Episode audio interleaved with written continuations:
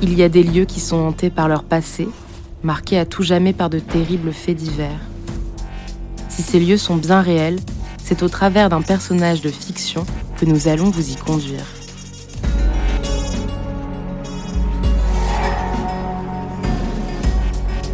Je suis journaliste et photographe et je travaille sur des affaires criminelles célèbres. J'ai décidé de m'intéresser à celles de la fin du siècle dernier. Ces faits divers sont gravés dans la mémoire collective, beaucoup plus que d'autres. Et je me pose cette simple question, pourquoi?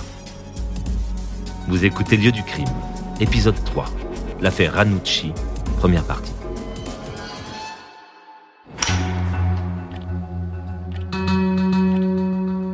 J'ai donc décidé de poursuivre mon périple photographique sur les traces de Christian Ranucci. Dans cette affaire, c'est l'assassinat sauvage d'une fillette qui a focalisé toutes les attentions. Et c'est une sentence de mort qui a conclu le procès.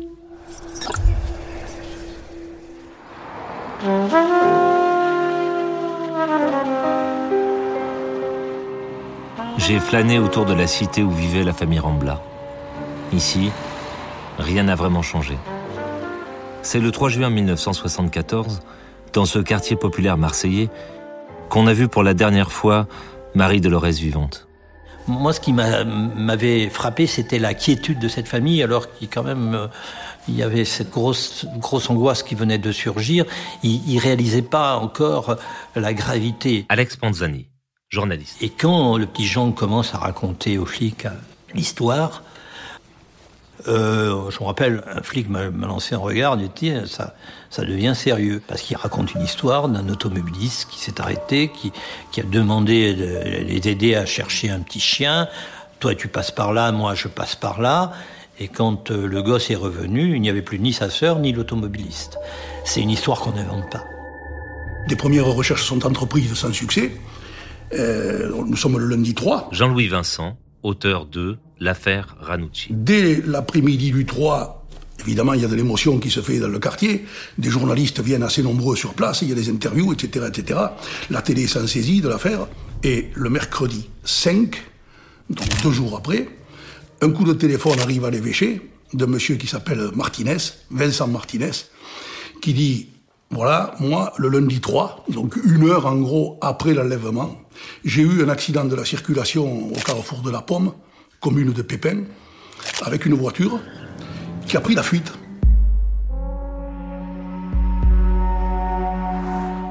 La scène de crime est à une demi-heure de route dans l'arrière-pays. En compagnie de Jean-Louis Vincent, qui a fait un énorme travail de recherche sur toute l'affaire, j'ai refait le trajet qu'a parcouru Christian Ranucci ce lundi de Pentecôte 1974. Il y a en gros 25 km entre Marseille et le carrefour de la Pomme. Au moment où il est là sur, cette portion de route dans ce sens, il est avec la petite Maria Dolores dans la voiture. Voilà, là on arrive au carrefour de la Pomme. Donc le stop est là. Et donc Ranucci, ici, ne s'arrête pas, lui, et franchit le stop. Quand Ranucci franchit le stop, Martinez le, percute sur l'arrière, la voiture sous le choc fait un demi-tour, elle se retrouve le nez vers Marseille, et là, Ranucci prend la fuite. Donc il y a un couple de Varois, Alex Panzani, qui voit cet accident, qui le, le voit prendre la fuite. L'automobiliste avec lequel il a eu l'accident est immobilisé, donc qui va le poursuivre pour lui dire, d'ailleurs, pas pour, pour lui dire revenez, c'est rien, c'est un accident matériel, ne vous revenez. Ce qu'il faut bien noter, voilà, c'est qu'il ne pouvait pas aller en face parce que c'était comme ça déjà. Évidemment, il y avait un mur. Jean-Louis Vincent. Et là, donc, on est dans le sens où Ranucci prend la fuite. Donc, d'après les témoignages des Aubert, il part quand même assez vite. Mais Ranucci va dire, lui, qu'il s'est très vite aperçu qu'il avait la roue arrière qui frottait contre la tôle. Donc, il dit, ça faisait un bruit d'enfer. Donc euh, il, sait bien qu'il ne va pas pouvoir aller non plus très loin. Après ce grand virage, il s'arrête sur le côté droit, euh, à hauteur d'ailleurs d'un panneau, qu'on voit là, voilà ce panneau là, qui indique virage, il s'arrête là, à ce niveau-là. Et là, donc, il euh, monte avec la petite Maria Dolores dans les taillis là-haut. Et c'est là-haut qu'on va retrouver le cadavre de la gosse, à 22 mètres de la route. Et on découvre le cadavre de la petite Maria Dolores, transpercé de 18 coups de couteau, pour être précis, 3 sur la main et 15 au niveau de la gorge. Euh, évidemment, euh, gendarmerie, police, magistrats viennent sur place. Il faut faire aussi venir le père de Maria Dolores, parce qu'il s'agit quand même d'être certain que c'est bien elle. Donc reconnaître le corps. Les gens qui ont assisté à cette scène en ont gardé tous un souvenir évidemment euh, très très fort. Hein. C'est bien elle malheureusement qui est morte.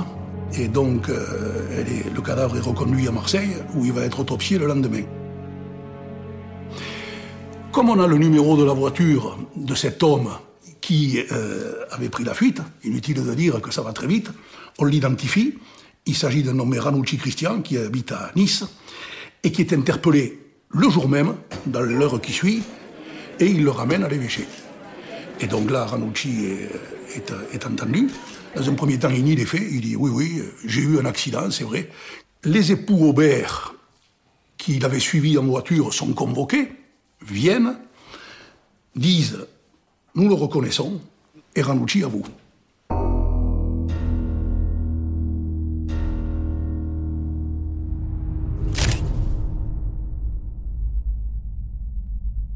Après le meurtre, Ranucci reprend sa voiture, s'éloigne du lieu du crime et part se réfugier dans une champignonnière toute proche, où il s'embourbe. Le fameux pullover rouge, source de toutes les polémiques, a été retrouvé ici. Des années plus tard, Gérard Bouladou, un commandant de police judiciaire, s'est lui aussi intéressé à l'affaire. Il m'a rejoint à l'entrée de la champignonnière. Alors là, on est à l'entrée de la champignonnière euh, dans laquelle Ranucci est venu se réfugier pour changer sa roue, changer de vêtements, euh, se reposer. Évidemment, les lieux étaient différents à l'époque, euh, c'était très dégagé. Et il va dire qu'il a enterré le couteau dans cette champignonnaire. Et il va même donner quelques indications assez précises. Au lieu de transporter Ranouchi sur place, de lui faire déterrer le couteau qu'il a enterré, puisqu'il dit qu'il l'a enterré là, on va envoyer les gendarmes avec un détecteur euh, d'objets métalliques, de mines, quoi, alors vous imaginez chercher un couteau dans un tas de tourbes qui fait 17 mètres sur, sur 10, 170 mètres carrés, c'est énorme. Gérard Bouladou, auteur d'autopsie d'une imposture. Donc il a fallu demander des précisions à, Ranucci.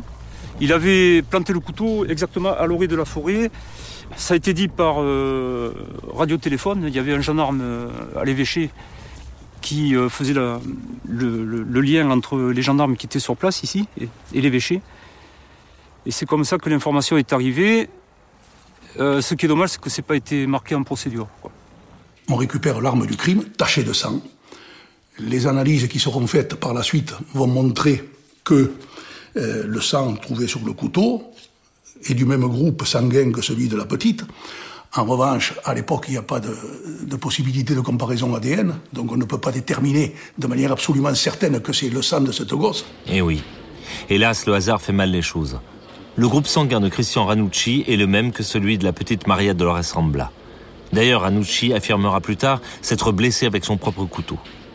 Depuis, les moyens mis en œuvre pour la préservation et l'étude des scènes de crime ont beaucoup évolué. Fin des années 80, on faisait encore du groupage sanguin sur tâche. Marie-Claude Belviro, experte en génétique. Et l'analyse de l'ADN a débuté dans les laboratoires de police au début des années 90 avec des systèmes qui étaient nettement moins discriminants que ceux que l'on analyse aujourd'hui, que l'on utilise aujourd'hui. Sur une affaire comme l'affaire Anouchi, on aurait pu bien sûr euh, déjà mettre sous, un scellé découvert tous les éléments qui ont été euh, relevés pour éviter justement que les euh, enquêteurs, enfin les témoins, etc., manipulent ces éléments-là et donc déposent leur ADN, qui est donc préjudiciable bien sûr à, à l'identification de l'ADN d'intérêt celui qui va nous, qui va nous permettre de résoudre, enfin d'aider à la résolution de l'enquête. Plus tard, il y a une reconstitution. Au moment de la reconstitution, il commence à changer d'attitude, parce que quand il s'agit de, reproduire les gestes de la mort de la petite, il dit je ne peux plus, enfin, je, ne me souviens plus, je ne sais plus, etc. La reconstitution ne peut pas être faite de manière complète. À mon avis, la première erreur qui a été faite dans cette affaire, c'est de laisser cette affaire à la sûreté urbaine qui traitait des, affaires de quartier souvent. Et là, là, elle est visiblement dépassée par la médiatisation de l'affaire. Donc elle va pas prendre de précautions pour protéger le témoin, pour protéger l'enfant. Ça va jeter des éléments de trouble dans l'affaire. Ces maladresses provoqueront bien des polémiques. Car si on a retrouvé l'arme du crime à proximité de la champignonnière, on y a aussi découvert le fameux pullover rouge. Or, personne n'a jamais pu prouver s'il appartenait ou pas à Christian Ranucci. Cet indice a été ignoré au moment de l'instruction. Mais quelques années plus tard, cette polémique alimentera le débat sur l'abolition de la peine de mort. En attente de son procès, on incarcère Christian Ranucci à la prison des Baumettes à Marseille. J'ai pu rencontrer Milou Diaz, un homme du milieu marseillais. À l'époque, il a côtoyé Ranucci en prison. Sa mère attendait le parloir dans la rue. Milou Diaz, auteur de Et ma femme, mon épouse, attendait le parloir. Ma famille aussi attendait le parloir. Sa mère se confiait beaucoup. C'est une fille, une femme qui parlait beaucoup. Et elle disait que ça fait pas la première fois qu'il prenait des enfants, parce qu'il aimait les enfants. Il était resté immature. Il était resté, euh, disons, c'était une espèce de mec, euh, comme je ne sais pas comment on peut appeler ça, mais il prenait les enfants, il les promenait. La mère de Ranucci est une femme très protectrice. Elle le dit d'ailleurs à un journaliste à l'époque. Elle dit Je l'ai élevé comme une fille. Elle voulait que ce fils soit très proche d'elle. Euh, Lorsqu'il est parti au service militaire, elle en était très très malheureuse. Apparemment, lui, il l'était aussi très malheureux. Il y avait entre eux une, un lien très fort. Euh, son père, lorsqu'il avait trois ans et demi, a donné des coups de couteau à sa mère dans le, au niveau du, du visage. Gérard Bouladou. Il a vu sa mère en sang. Euh, il a plus vu son père après. Donc c'est quelqu'un qui a été traumatisé très jeune. Il dira d'ailleurs à la juge euh, J'ai vécu mon enfance dans la hantise d'être enlevé et tué par mon père. C'est ce que lui disait sa mère. Ton père, il te cherche, il nous cherche tous les deux et il veut nous tuer. Donc on ne peut pas vivre sereinement à partir de trois ans et demi en ayant cette épée de Damoclès sur, sur, sur la tête. Quoi. Lieu du crime est un podcast coproduit par Initial Studio et Comic Strip, adapté de la série documentaire audiovisuelle Lieu du crime, produite par Comic Strip, écrite par Philippe Carrez et François Tomaso et réalisée par Philippe Carrez. Production exécutive Initial Studio. Production éditoriale Sarah Koskiewicz, assistée de Roman Nicorosi. Montage Camille Legras, avec la voix d'Olivier Citruc.